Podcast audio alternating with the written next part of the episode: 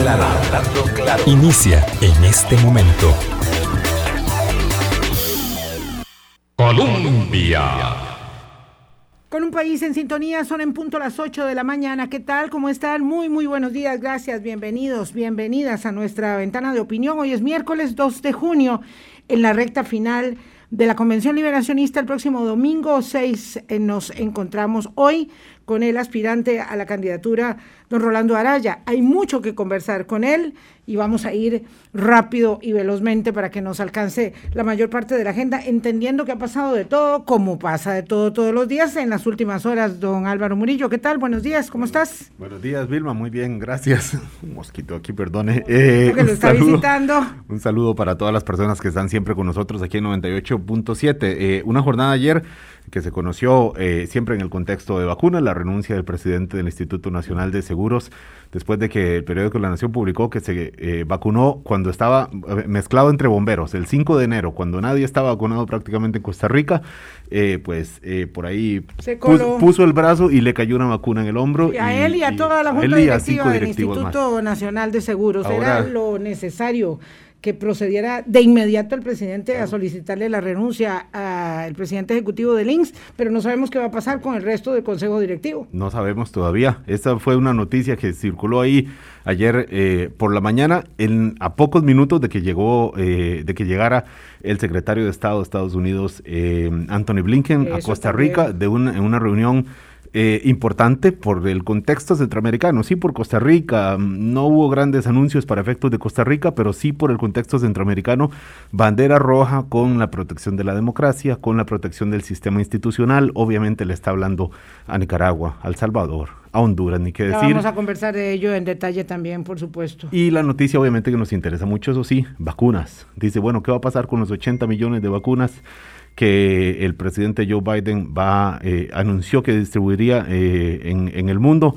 Eso fue un tema de la reunión ayer con el presidente Carlos Alvarado, dentro de las algunas cosas que ocurrieron ayer. Nuestro invitado de hoy, don Rolando Araya, un, eh, una persona que por supuesto está muy familiarizada con el micrófono, eso es lo de él, eso es lo de él. Durante muchos años fue la tele, pero ahora el micrófono es lo suyo de todos los días, don Rolando. ¿A usted qué le parece? Va a cumplir 74 años. Todavía, me decía hace un minuto que le pregunto, eh, no está vacunado, no lo han llamado a vacunación. Ojo, ahí eh, la, la, el, área de el área de salud de Ciudad Colón, ¿verdad? Por ahí, por esta, por ahí está usted, don Rolando. ¿Qué le parece que ya está vacunado, ya está vacunado el Consejo Directivo en pleno del Instituto Nacional de Seguros de muchachos de 50? Muchachos de 50, ¿cómo está usted, don Rolando? Buenos días. Muy bien, muy bien. Yo de salud muy bien, muy bien, esperando que me toque, de cuando me toque me, vacuno. ¿De verdad se va a vacunar, don Rolando? ¿De verdad? ¿De verdad? O sea, ya tendré tiempo para valorar, porque yo tengo, yo soy entre los que tengo dudas sobre esto, pero no conozco el tema como para, digamos, decirles algo a ustedes. Solamente picoteo todo lo que se está publicando. Eh, pero no da para que yo resista a una cosa de esas. Especialmente porque sí creo que independientemente de lo que se diga, esto, esta va a ser la manera de parar esta pandemia rápidamente. ¿sí? Entonces, ¿usted cree? Bueno, no, no muy convencido, pero no muy convencido. que lo convenza la señora, porque yo sé que doña Lenny tiene gran convencimiento, porque yo escucho, yo escucho su programa y yo sé cuál poder de convencimiento tiene la señora suya. sí, sí, pero los dos tenemos, tenemos un sistema inmunológico muy sano con la edad que tengo. Eh, dichosamente, gracias a Dios, gozamos ambos de muy buena salud. Yo, no, y lo que usa en el cutis me lo tiene que, antes de que se vaya, me tendrá que decir qué es. Nada. Absolutamente ¿No es eso que se puso en la cara cuando fue a hacer la presentación de la candidatura? ¿Era ¿Eso qué era lo que se puso en la cara el ah, día de la presentación de la candidatura? Una, una solución de dióxido de cloro ah, que la usamos eh, como desinfectante. Es potentísimo eso, ¿no? Como desinfectante, o sea, se, desinfectó la cara. De esa forma, yo... Sí, mire, vea, con solo que se barrio uno eso en las manos y en la cara, ese virus no le entró a uno ni con el OIJ. Don Rolando, pero lo que yo dije de las salidas. Después alguien ayer me hizo mucha gracia porque porque, claro, es, que tiene las salidas que tiene don Rolando. Eh, pero vea, le voy a hablar de salidas. Ahorita vamos en, serio con todos los temas estos que planteaba Álvaro. Pero, don Rolando, esto suyo de salir y entrar de liberación se le hizo como de varias veces. Y ahora, de nuevo, porque a mí me sorprende que todavía en la legislatura pasada usted intentó ser diputado por otra agrupación Pero política. dígame una cosa, como de varias veces. Bueno, de dos. ¿No? Fue y vino. Ah, bueno, sí, sí, bueno, pero me estaba contando dos movimientos. me- Simplemente. Bueno, usted fue- fundó fue- Alianza Patriótica. fue un evento. Después usted fundó este partido Todos para ser diputado. Pero Este, igual, fue en el mismo, fue en el mismo. Eh, La misma vida. En, en- En la misma en la misma parranda política que me, en la juerga política que me, me- me eché. Pero eso de ir y venir del partido, este, de no sé, como que a varios de Liberación les pasa eso y Bueno, bueno, eh, pues que que los no vuelven a, tenido- a recoger como hijos pródigos. Le han dado más importancia a los periodistas a eso que los Que su gente. No, a mí no me han reclamado mucho, le confieso. Y este, yo no he tenido como necesidad de defenderme, porque yo cuento la historia y, y atenúa mucho. Este, ya yo no me salí solo, fue con Luis Alberto Monge. Y Luis Alberto influyó mucho para que, para que rompiéramos con el, el poder partido. del tío. Sí, sí, ya Luis Alberto, eh, cansado un poco, este, ya, ya- ya él, ya él, digamos, en, en- en el ocaso de su vida, y un poco, poco solito, y, y yo era, digamos, la figura política más cercana a él. Y al calor del Tratado de Libre Comercio. Exacto, eso fue lo que disparó, eso fue lo que disparó. Pero les voy a decir francamente, yo, eh, este, todo lo que dije lo puedo decir de la política costarricense en general. Eh, yo noto, y eso es, un- es quizás es el problema, digamos, más serio que tenemos, porque vean los síntomas que hay ahora, que, que, que la inflación, que la, el desempleo, que la, eh, perdón, inflación no, que el desempleo, que la, el déficit fiscal, todos los problemas que tenemos. En la raíz de esos problemas está algo que nadie valora. Y es que el pueblo de Costa Rica está en estado de frustración, de insatisfacción. Y un, estado, un, pueblo así, que no se ha tratado adecuadamente, hace ingobernable un país. Claro. Y eso es lo que está pasando. raíz de esos problemas están las malas decisiones Bueno, todo eso. de Bueno, política pública que se está- adoptaron durante Claro, tantos años. Eso está revuelto todo.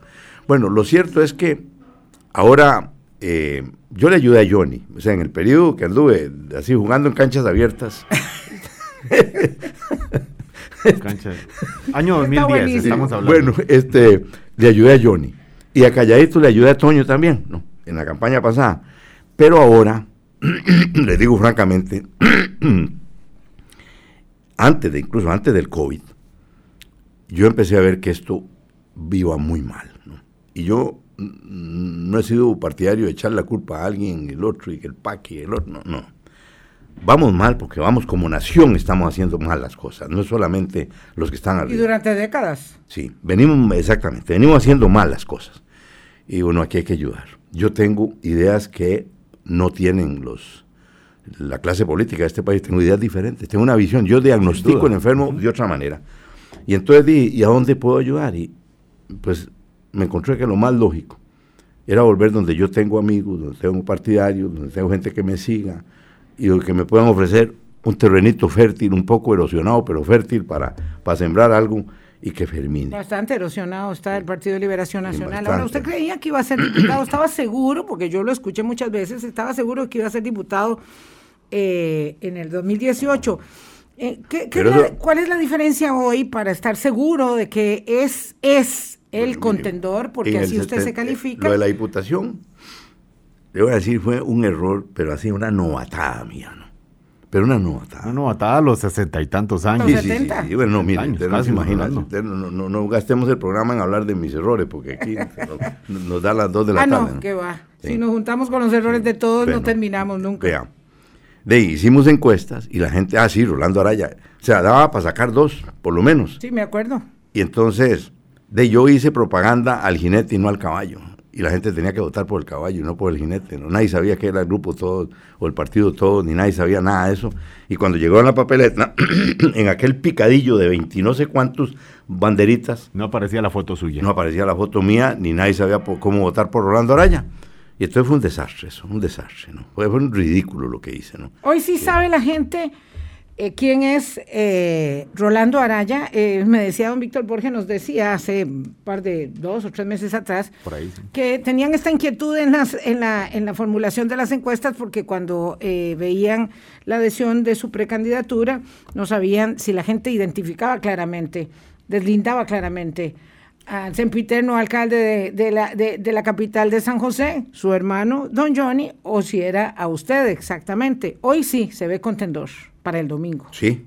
Hoy es el contendor. Ah, sí, soy. O sea, esto está entre Figueres y yo. ¿Ah, sí? Ah, sí, sí. Don Roberto, con mucho gusto, muchas gracias. Don no, Carlos a todos yo los aprecio tampoco. mucho, los respeto, pero, pero de no lograron, no lograron ubicarse en una posición. ¿Qué tiene usted que no tienen ellos? Pues eso eh, es mejor preguntárselo a terceros, ¿no? porque es muy feo estar hablando de uno de... de pero usted está vendiendo. Nos toca usted porque está hoy vendiendo, hay que vender los votos, hay que a mí me parece que ellos no lograron por lo, ni siquiera un reconocimiento de nombre mínimo, ¿no? Pasaron toda la campaña y no pasaron del 30% de la gente que sabe quién es Carlos Ricardo o Roberto Thompson. Entonces casi imposible subir en, la, en las encuestas con esa situación. Segundo, y, y, casi imposible ganar con tantos desfavorables como tiene don José María, porque Así él dice que gana caminando. No, no, no lo ha dicho a nosotros, pero sabemos que lo anda diciendo, Así. porque usted sabe que él no acepta entrevistas, así como estamos nosotros. Este, no, no, no, acepta, José por María. No acepta muchas. Mire, José María tiene cualidades, yo se las reconozco. El tipo, un tipo de, de, de una energía impresionante y tiene muchas cosas. Pero yo no incluiría entre sus cualidades su conocimiento y su experiencia política. ¿no? Eso no tiene. No. No, no, no. ¿Y la ética y la honestidad de la Bueno. que habló su hermana doña Cristiana Figueres? Ah, sí, bueno, este, yo no quisiera ¿Sí, ser usted? quien lo juzgue, ¿no? Pero cuando me han preguntado sobre el tema, le digo, mire, yo no tengo problemas con, con José María. No quiero juzgarlo y menos quiero condenarlo. El problema lo tiene con la opinión pública. Hay seis o siete de cada diez costarricenses que tienen una pésima opinión de él. Y hay un 40% de los liberacionistas que dicen que nunca votarían por él. Me parece una absoluta insensatez pretender forzar al partido este, a una candidatura que, que, que, que va a naufragar. ¿no? Don Rolando, estos últimos, lo que nos ha dicho usted en los últimos dos minutos eh, son varias cosas que parecen extraídas de las encuestas, ¿verdad? ¿Usted le, le está creyendo a las encuestas? Yo siempre he creído en las encuestas, sí. Ah, Bueno. las- porque hay de todos los colores y No. hay de todas las... Ya las- con los años que tengo, tengo años no solo por lo que he tenido que aprender mu- muchas veces de mala manera aquí en este país, porque mm, de, de derrotas y de cosas que he sufrido, sino que yo también eh, fui asesor de Álvaro Colón en Guatemala en su campaña, fui asesor de 15 Martín Torrijos, fui asesor de, de José Francisco Peña Gómez y del presidente Hipólito Mejía en República Dominicana en varias campañas. Entonces uno aprende mucho de esto. hasta ahora sabemos que se convirtió en asesor eh, Ah, no, no, no, bien, algunas, mire, yo, presidenciales. yo a veces tuve que, que ganarme la vida con cosas que, que yo no contaba, pero sí, eh, fui asesor de todos estos, ¿no? fui el consultor político de sus Wow. campañas, ¿no? Sí. Este, mm, y aprendí muchísimo. Y, y claro, hay encuestas descartables de entrada que ya van con, con, con, con, con un deseo de manipulación. Esas, para el que tiene experiencia, inmediatamente Las detecta. ve. Sí, salió Después- una eh, de esas después, esta mire, semana, por cierto. este, hay un fenómeno que, que es casi mundial. Yo puedo uh, contarles a ustedes de cosas de asombro, de asombro, de cómo es la última semana la que produce resultados. y las encuestas salen la penúltima, la otra. Entonces, cuando llega el día, el resultado es otro. Y es Aquí se porque- están decidiendo los votos. Exactamente, en, esta semana. En esta Todo semana. lo demás, Lo demás ni cuenta. Sí. La- la- este, mucho esfuerzo, había que hacer un enorme esfuerzo para que llegarle a alguien, pues la gente no quería oír hablar de política. Aquí los jóvenes sienten asco por la política, esa es la realidad, y el pueblo le tiene miedo a meterse en política, tiene miedo. Entonces, costaba mucho, pero ya estamos con los dolores de parto. Y ahí, aquí es donde la gente está decidiendo en este momento. Eh, veamos, yo vi, por ejemplo, cuando la campaña Johnny, que yo mismo me equivoqué de plano. Yo me senté a ver los datos. Johnny estaba en 38 en la última encuesta y, y Luis Guillermo Solís en 10. ¿no? Sí. Y yo me siento, digo, vamos a ver el efecto maquinaria. Eso le pone el 40 a Johnny, el efecto maquinaria. Cuando vi- No, el efecto más bien maquinaria no cuenta. Rebotó y vi los resultados. Luis Guillermo arriba de Johnny. Digo, esto se produce un fenómeno de que eh, este, el chiquito se mantiene muy pequeñito en el vientre del- del- de la democracia y, y se, se agranda, se agranda, se agranda y se hincha, se hace grande, faltando incluso horas, faltando horas la gente por cambia. eso cualquiera puede ganar, aunque le apueste don José María a la estructura y a la Ah, maquinaria. no, eso, eso, perdón. Eh, entre las cosas que no ha querido ver Liberación, pero eso lo vengo señalando yo desde, décadas, desde décadas. La gente dice, ah, no, el PAC acabó con el bipartidismo. Entonces, no, no, no, no, fue el PAC, fue el teléfono celular, ¿no? Fue el, teléfono celular y el internet y... y bueno, y 1.500 errores de su partido y, del, y de la social cristiana que dejaron los que siguen, siguen, pegados a una estructura. Eso es como pretender ponerle al asunto tractor y pensar que huele, ¿no? No, no, no. Eso don, don, Rolando, tenemos que avanzar en la temática. Son las 8.14. Mm, vean, vamos a ver, está aquí el secretario de Estado de los Estados Unidos, Anthony Blinken. Es la primera parada que hace, la primera visita que hace a un país de América Latina. Y, bueno, imagínese, hace una semana estaba en Israel, ahora está aquí en Costa Rica. Em, eso, eso dice mucho. Pero eh, le pregunto esto, este es nuestro principal socio comercial. Entre el 2007, esa férrea oposición suya al Tratado de Libre Comercio, aquí estaba en esta casa en Colombia, lo recuerdo perfectamente, eh, y hoy, 2021, ha corrido agua bajo el puente eh, con nuestro principal socio comercial que la semana pasada nos felicitaba por ser miembros de derecho pleno de la Organización para la Cooperación y el Desarrollo. Es decir, entre aquel tiempo y este, eh, no solamente consolidamos nuestra alianza comercial con Centroamérica y Estados Unidos, sino que em, somos miembros del club de 38 países de buenas prácticas del mundo.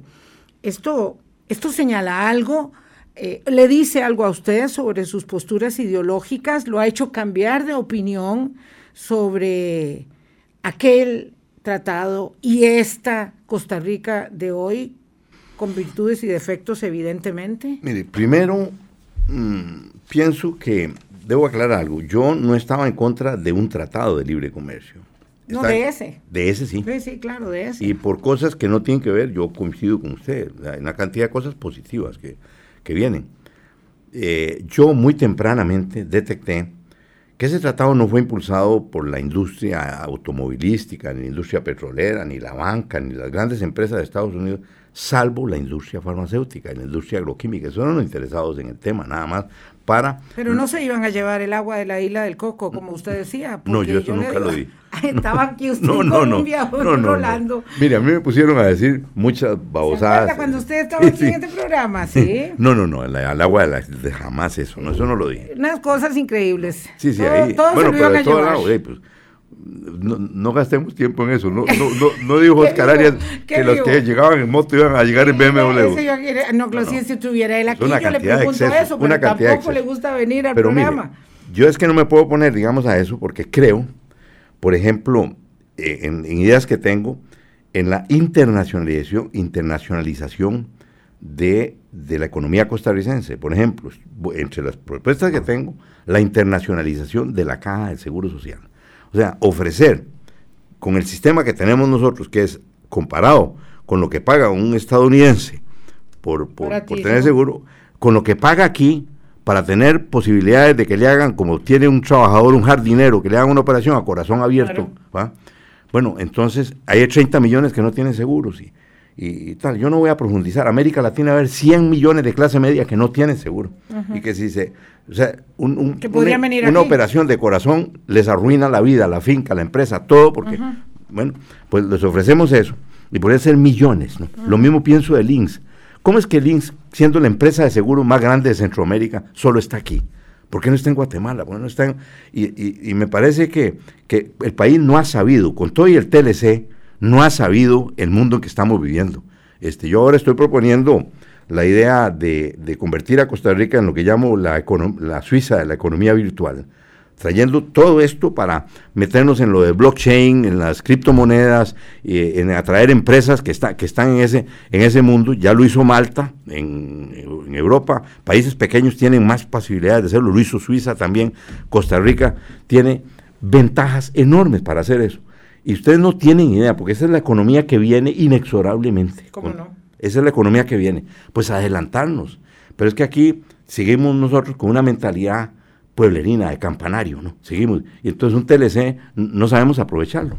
Un TLC como es. Bueno, pero entre aquel TLC, para ir a la pausa, don Rolando, y esta incorporación de Costa Rica como miembro pleno de la Organización para la Cooperación y el Desarrollo Económico, eh, ¿usted reconoce que aquel paso era necesario para llegar a este, para tener aquí al presidente, eh, al, al, secretario de Estado de, de, de, los Estados Unidos diciendo, este es mi socio, aquí quiero dar el mensaje de bueno, democracia yo, y derechos mira, humanos para Centroamérica y la región? Yo valoro mucho eso último que usted está diciendo, pero no lo digo al TLC.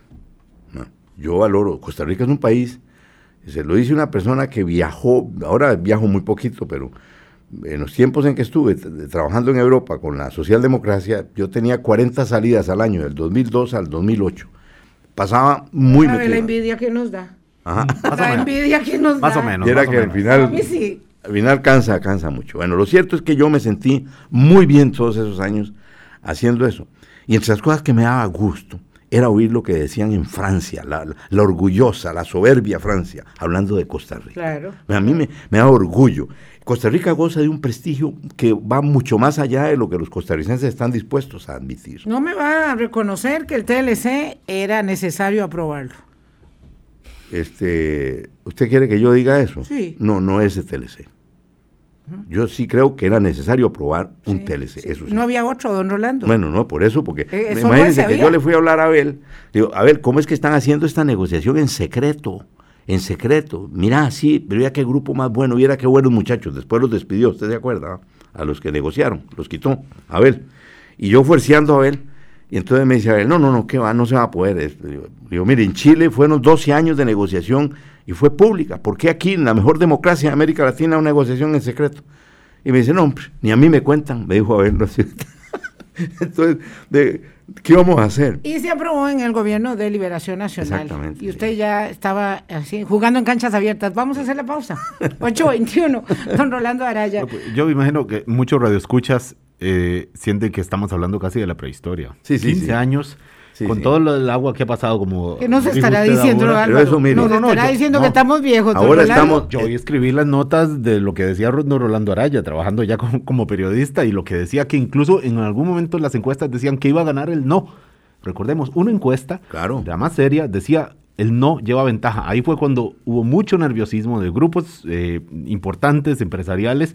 Lo recuerdo como ahora, podemos hablar, por supuesto, porque es una historia apasionante lo, lo del TLC, pero insisto, Otro día, otro día. 15 años porque ciertamente hay mucha agua y hoy lo que se está debatiendo es dentro de cuatro días es cuál es el candidato del partido más histórico, más tradicional de Costa Rica, entre ellos don Rolando Araya, eh, que compite contra don José María Figueres, don Carlos Ricardo Benavides, Roberto Thompson y Claudio Alpizar. Y las encuestas, dice don Rolando, le indican que va a ganar. Son las 8.22 de la mañana, ya volvemos. Colombia.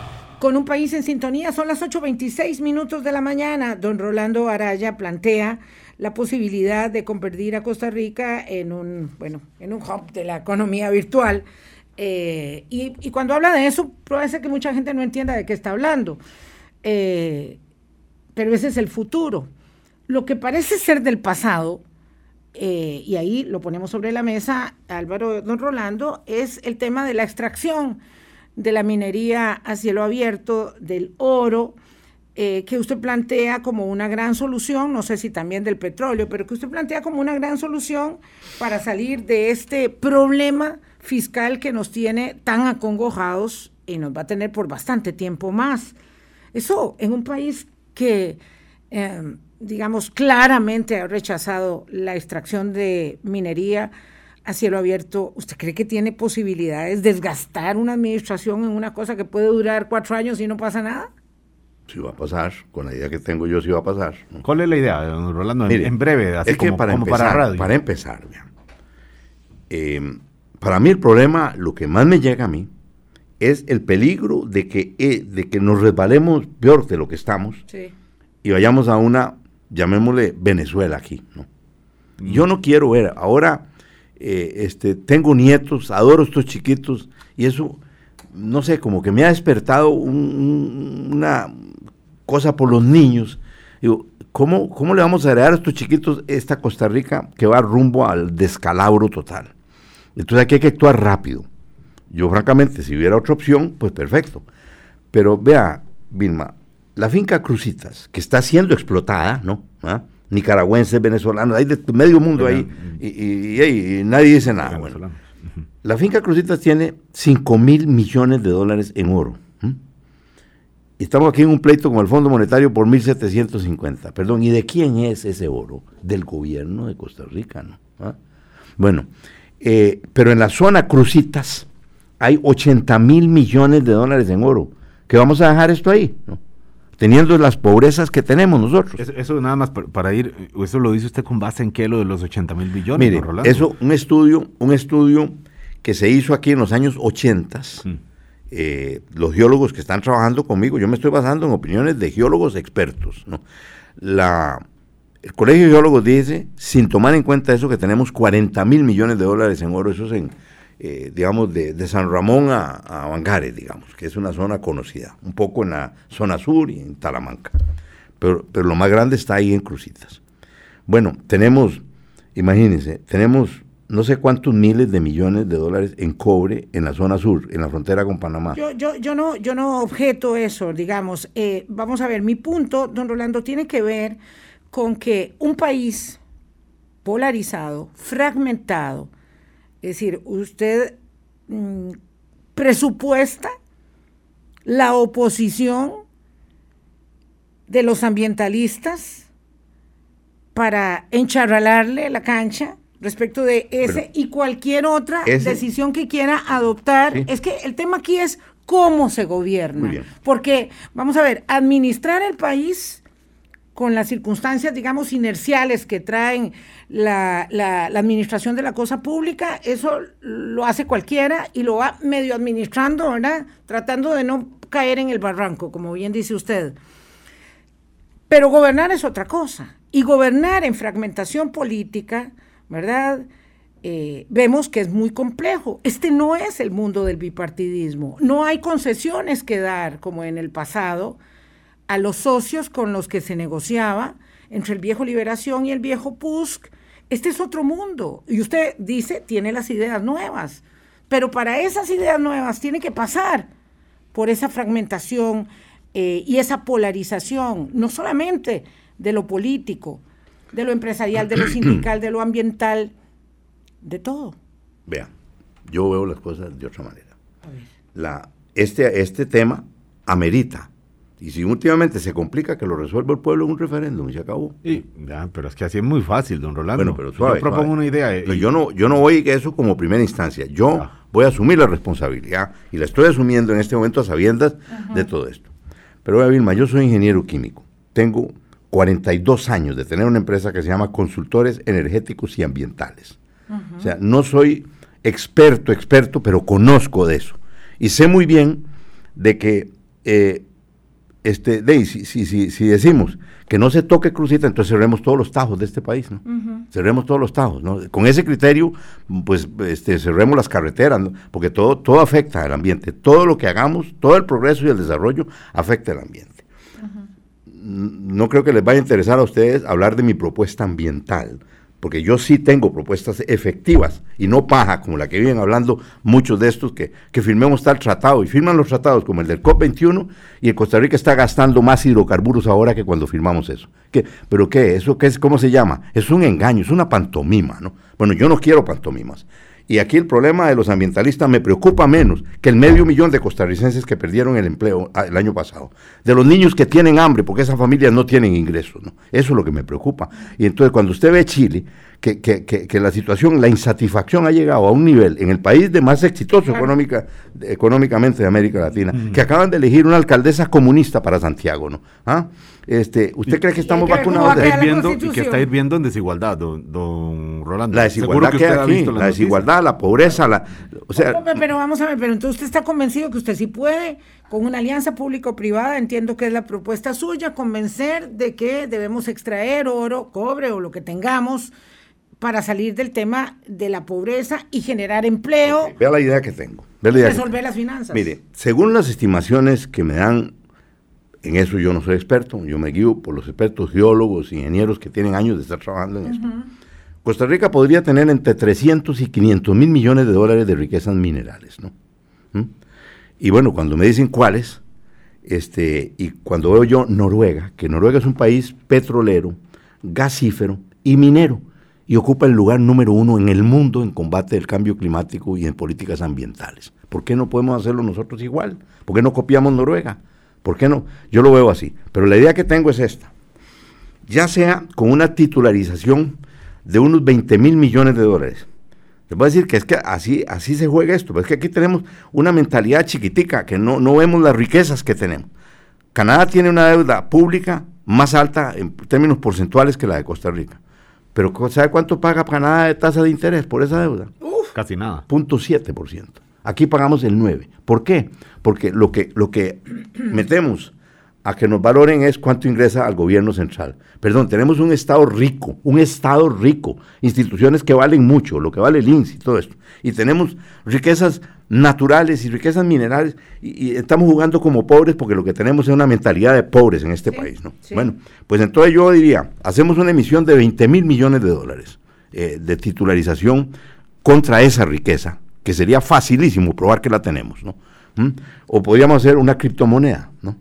a, financiar afuera y la plata empieza a entrar inmediatamente. Bueno, y la criptomoneda cayó. No, cayó el Bitcoin, ya está subiendo otra vez. Bueno, perdón, el Bitcoin. ese, de, paso me decía alguien que es algo que siempre plantean, que, que como se hace con el consumo de energético, que es gigantesco, ¿verdad? Pero bueno, no quiero enredar la cosa. mire, pero vamos. Don, don, don, Rolando, usted sí está convencido, ¿verdad? Porque yo, yo no quiero que me convenza de cuánto dinero tenemos en el subsuelo.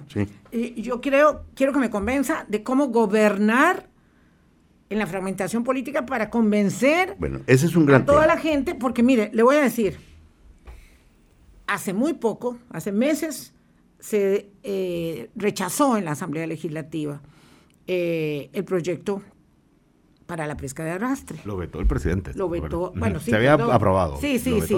lo vetó el presidente y hasta ahí llegó, ¿verdad? Ese, se, no, los diputados no quisieron enfrentar otra vez el, tema.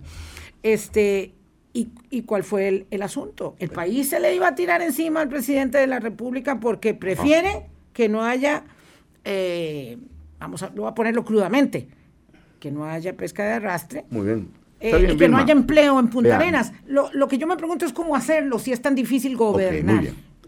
¿Cómo convencer?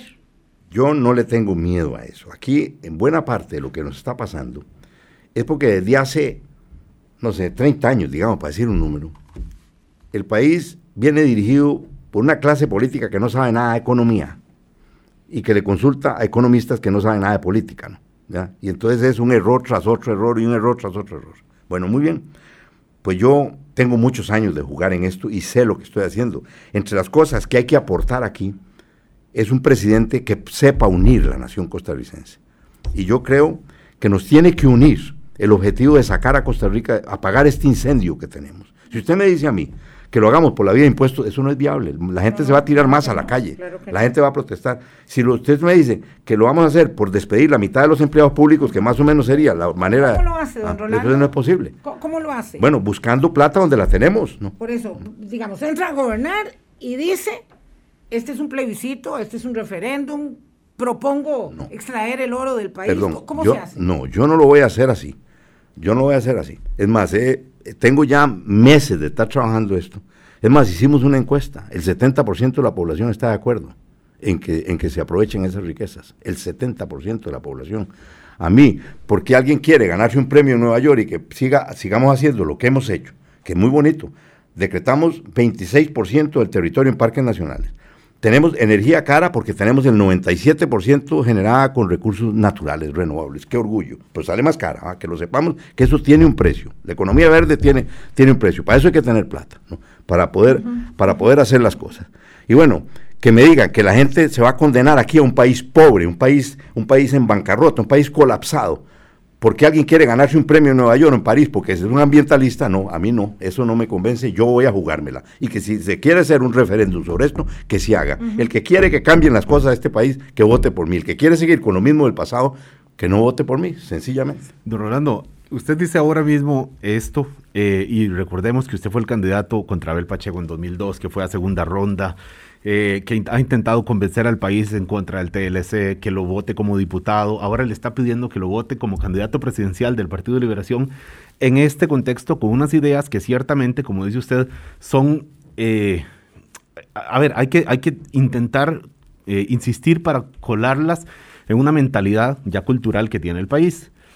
¿Cómo va a hacer usted para, para para convencer, y usted dice que hay que unir al país, y bueno, Sí, eso lo dicen todos los Ajá. precandidatos también, para unir en torno a estas ideas que ciertamente son salidas del molde de que traemos en Costa Rica y convencerlos para que dentro de cuatro días la gente vaya y diga, bueno, este don Rolando Araya, no- que nos pide votar por él por quinta o sexta vez en su vida, ahora sí, le vamos a convencer y en este contexto pues es el candidato presidencial. ¿Cómo los va a convencer de, de- de- de que estas son las ideas eh, necesarias? Yo estaría feliz, brincando en una pata aquí, si el pueblo decide la, la- la política por ideas, ¿no? Ah, sí. El pueblo no se decide por eso, no nos engañemos. Este, yo lo estoy haciendo esto por responsabilidad, ¿no? Porque yo bien me podría hacer, poner metas, como puso José María, metas. ¿va? Vamos a bajar eh, la huella de carbono a la mitad. Ah, sí, ¿y cómo lo va a hacer? Perdón, contésteme eso primero, ¿no? No, no, no. Yo podría haber hecho eso y patear el tarrito, ¿no? No, no. Aquí, la, el- el- el- en este momento, en la Convención de Liberación, el único que está planteando ideas que provocan soy yo. ¿no? A ver, Pero Rolando, en este momento hay muchas personas, muchas, bueno, no sé, miles, eh, cientos, no sé, decenas, no sé, que estarán diciendo, yo voy a votar el, el domingo y, y- y no sé por quién. eh, voy a votar en contra de. eh, Muchos ya sabemos Sí, que ya, eh, ujú. quieren oponerse a, a Figueres, otros, pues no tanto, eh, tanto que pa- aparentemente tiene una ventaja. Pero en este momento hay muchas personas que dicen, bueno, ¿qué hago? ¿Voy o no voy? Y lo que escuchan de usted, insisto, son ideas que ciertamente suenan hasta quijotescas, si quisiera calificarlas. Así como ¿no? sale un país adelante, con ideas quijotescas, no con pendejadas como hemos venido aquí desde hace tiempo. ¿no? Y usted ni siquiera, o sea, ni siquiera ha podido convencer a sus compañeros del Partido de Liberación Nacional en torno a esas ideas.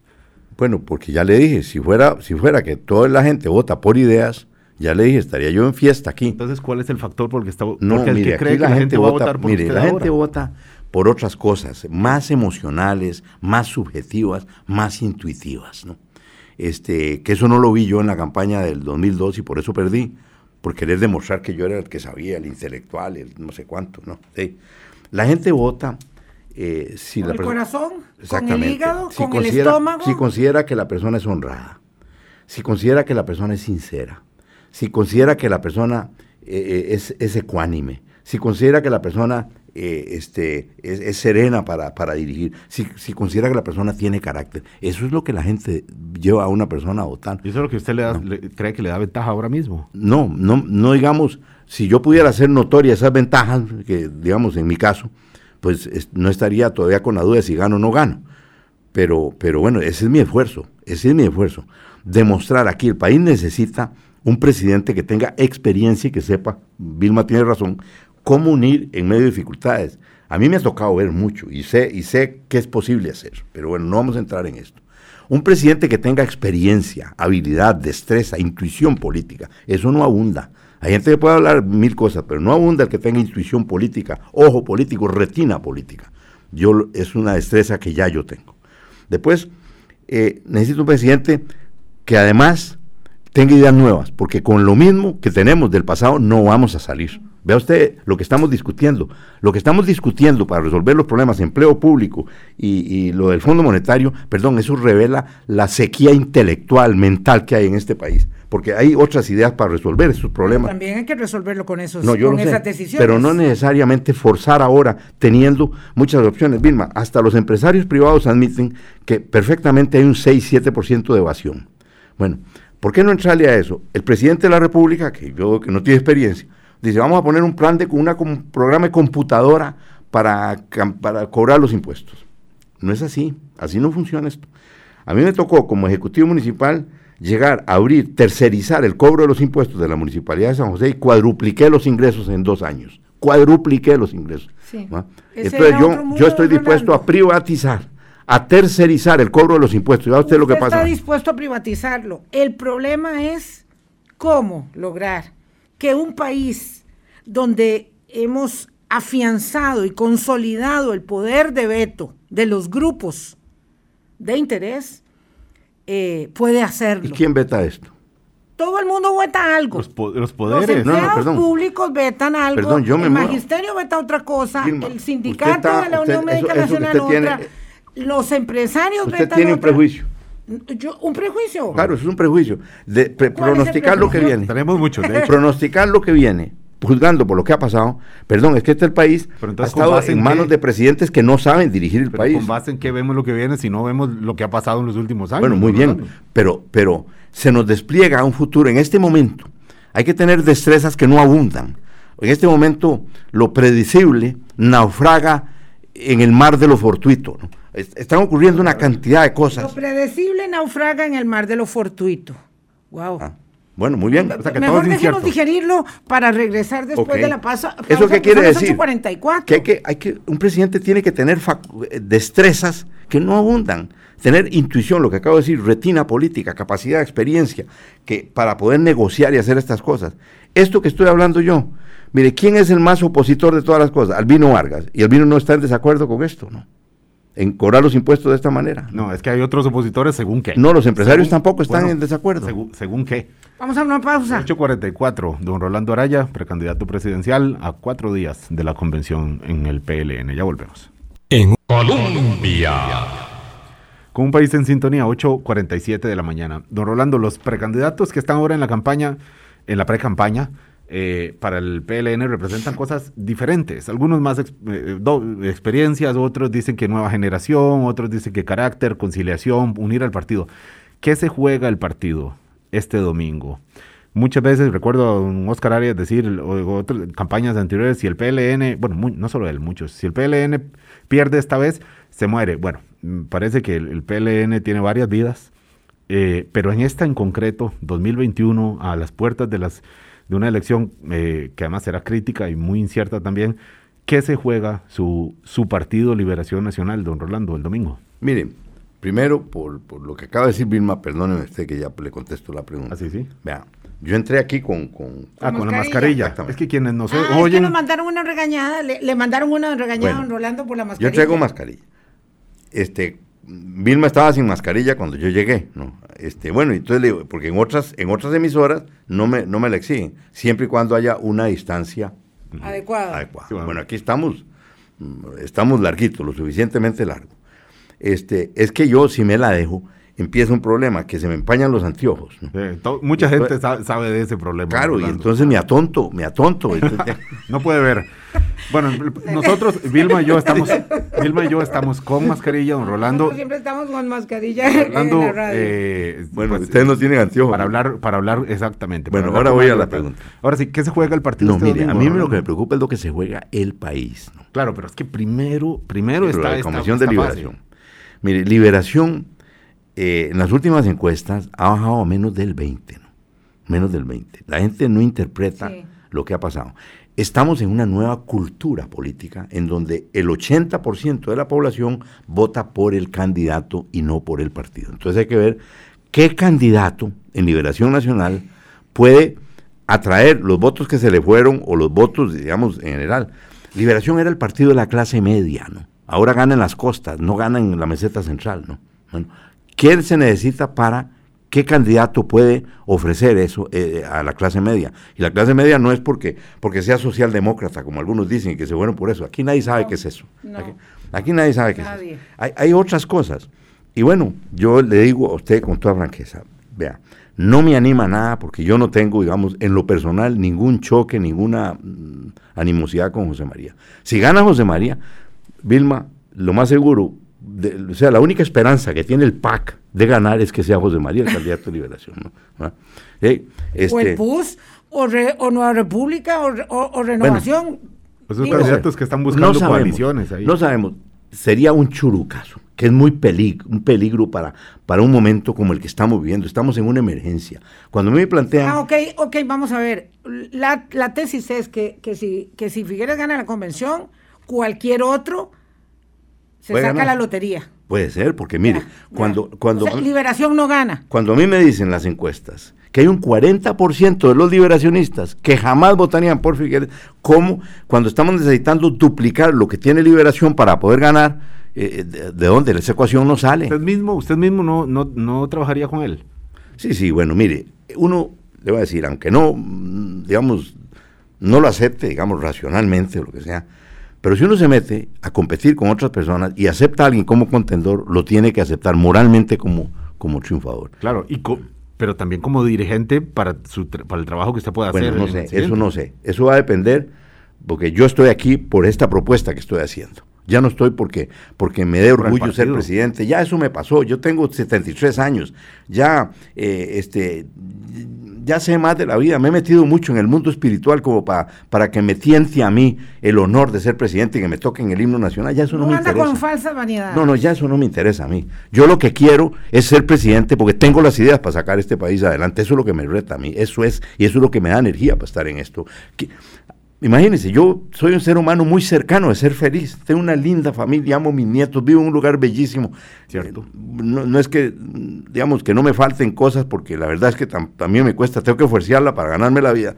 Y este, pero soy, digamos, como me decía Lenny, pues si ahora estamos en este, en esta, en esta vida tan linda que llevamos, meterse en eso, hay que ser valiente para meterse en esto. Y digo, bueno, yo no podría soportar que estos chiquitos, la mayor de mis nietas tiene cinco años, dentro de 20 años, en un país que se descalabró, me diga, abuelo, porque usted no hizo nada. Bueno, pues estoy respondiéndole a ese, a ese sentimiento que tengo con mis nietos, mi responsabilidad, porque amo este país, amo a Costa Rica, y yo tengo fe que este país pueda salir adelante si hacemos lo correcto. Y aquí, Vilma, eh, este, contrario a lo que se cree, quien crea que puede gobernar desde el gobierno, está equivocado. El mundo va a cambiar por el amor, no por la ley. El mundo va a cambiar por otras cosas y queremos arreglar el país por ley. Eso no es así. Hay que arreglarlo en el pueblo. Hay que restaurar la alegría, hay que restaurar la confianza, hay que restaurar la fe. Y eso requiere una visión política que no está sobre el tapete en este momento. Yo la puedo aportar. Yo tengo la experiencia para hacer eso y eso es lo que me hace diferente a otros aspirantes. ¿no? Me pregunta de siempre, Rolando, ¿cómo? Es que estamos hablando de cosas muy... Le va a decir cómo, le va a decir cómo. Pregúntele, pregúntele a Messi cómo se baila tres eh, este, en un metro cuadrado. ¿no? Eso no puede explicarlo. Así le sale a uno. Esto es intuitivo. ¿no? A usted le saldrá. Así me sale. Usted, usted convencerá. Así. Yo me encargo. Usted es capaz. Yo me encargo de eso. Yo, eh, eh, yo sería muy feliz de que lograra vencer mi escepticismo, mi prejuicio, como dice usted a fuerza de tantos años en, en, este oficio, yo estoy convencida que hemos instaurado un poder de veto que es muy pernicioso, porque una cosa es eh, la democracia y otra cosa es el poder de veto tan acentuado de todos los actores. Mire, claro. vean, aquí quién es uno que tiene más fama y revoltoso en este país, Célimo. Célimo. Bueno, yo, yo he trabajado con Célimo en este país las diferencias de ideas son poquitas. Aquí el problema es de actitud. El problema del país es de actitud, que no tenemos confianza unos en otros. Y estamos, arreglar eso requiere cosas distintas a las que se están haciendo. El presidente convoca un diálogo en casa presidencial. ¿Y qué sacaron? Palomitas. ¿Por qué? Porque no había una propuesta base, ¿no? ¿Ah? eso es. No deja de ser, obviamente, muy ambicioso cuando estamos hablando de una cosa casi cultural, política, eh, que no se va a Eso requiere este país, una transformación de la mentalidad, y yo voy detrás de eso, de la transformar la mentalidad del pueblo de Costa Rica. Esta es la propuesta, bueno, es la propuesta, ¿no? Esta es el espíritu, porque lo, pragmático, ahí hay mil, mil temas que ver, de don Rolando Araya, precandidato presidencial eh, por el Partido Liberación Nacional, que no ha convencido con algunas cosas muy prácticas y del momento como, como eh, la forma de evitar los contagios y, otros métodos, eh, dice usted que puede convencer en lo macro, a todos los grupos, eh, porque aquí hay un problema este, pues mucho más allá de lo específico. Este, entonces, de todo esto hablan mañana. Eh, otro precandidato acá Carlos Ricardo Benavides, por supuesto. Don Rolando, muchas gracias por venir. Podemos conversar después. Claro, He disfrutado mucho la, conversación. Hay muchos aquí que disfrutaron la me conversación. Encanta, me encanta la manera en que se, se desenvolvió esto y me dio oportunidad para decir cosas que en otro programa no puedo decir. Ah, no, claro, aquí siempre puede decir lo que quiera y además hay buen café. Sí, muy rico el café, muchas gracias. Con mucho, gusto, don Rolando. Gracias por haber venido. De nuevo en Colombia y verla de nuevo. Igual, eh, Vilma, hace tiempo que no la, no la veía. Con Álvaro sí nos hemos visto, pero. Por ahí, por ahí. A la orden, que la pase muy bien. Gracias. Que estén mejor cada día. Hasta luego. Hablando claro, hablando claro.